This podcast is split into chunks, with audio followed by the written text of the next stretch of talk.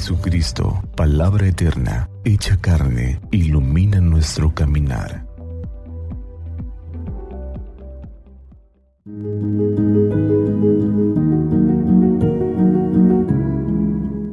Miércoles 8 de febrero del año 2023. Del Santo Evangelio según San Marcos capítulo 7, versículos del 14 al 23. En aquel tiempo Jesús llamó de nuevo a la gente y les dijo, Escúchenme todos y entiéndanme.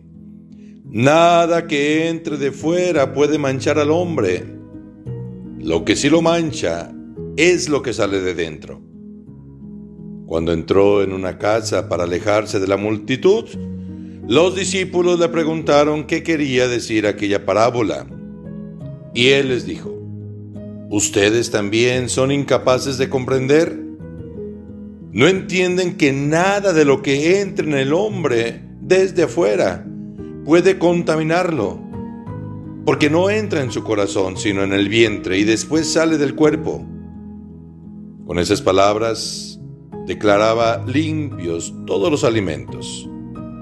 Luego agregó, lo que sí mancha al hombre es lo que sale de dentro, porque del corazón del hombre salen las intenciones malas, las fornicaciones, los robos, los homicidios, los adulterios, las codicias, las injusticias, los fraudes, el desenfreno, las envidias, la difamación, el orgullo, la frivolidad.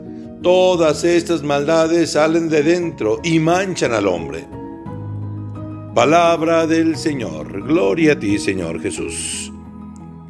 Cuentan que los barcos logran hundirse cuando permiten que entre el agua dentro del barco. Lo que lo hunde es lo que dejan entrar.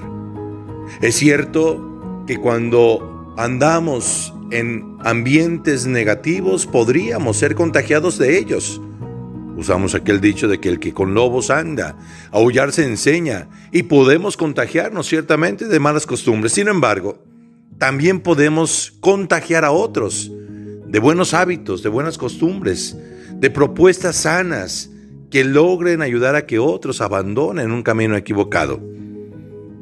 Lo que entra en el hombre no solamente es alimento, y qué bueno que los alimentos se consideran puros. También pueden entrar malas ideas, pero todo eso está en dejar nuestro corazón abierto a esas malas influencias. Lo que quiere resaltar Jesús en el Evangelio de este día es que desde el corazón del ser humano ahí se van forjando los males que, nos llevan a, a hacer daño a otros. También tendríamos que decir en justicia que también del corazón salen las buenas obras. Las buenas obras y las malas obras, dependiendo cómo vayamos dejando que el corazón madure. Si dejamos que influya lo negativo, entonces del corazón saldrán cosas negativas que causarán daño a la persona y daño a los demás. Sin embargo, si dejamos que nuestro corazón se vaya llenando de sentimientos positivos, de obras positivas, entonces de manera natural y espontánea todos nuestros actos irán conforme a la voluntad de Dios y serán actos que se conviertan en luz para los demás, haciendo alusión al domingo pasado donde se nos recordaba que somos sal de la tierra y luz del mundo. Entonces del corazón humano, es cierto, ahí se forjan las malas ideas, las malas acciones, pero también ahí se forja la bondad. Vamos poniendo un poco más de acento en revisar el corazón para que solamente broten obras positivas que favorezcan la comunión, la, paz, la armonía con la gente que nos rodea seamos semilla del reino, seamos forjadores de paz. Que Dios nos ayude. Ánimo.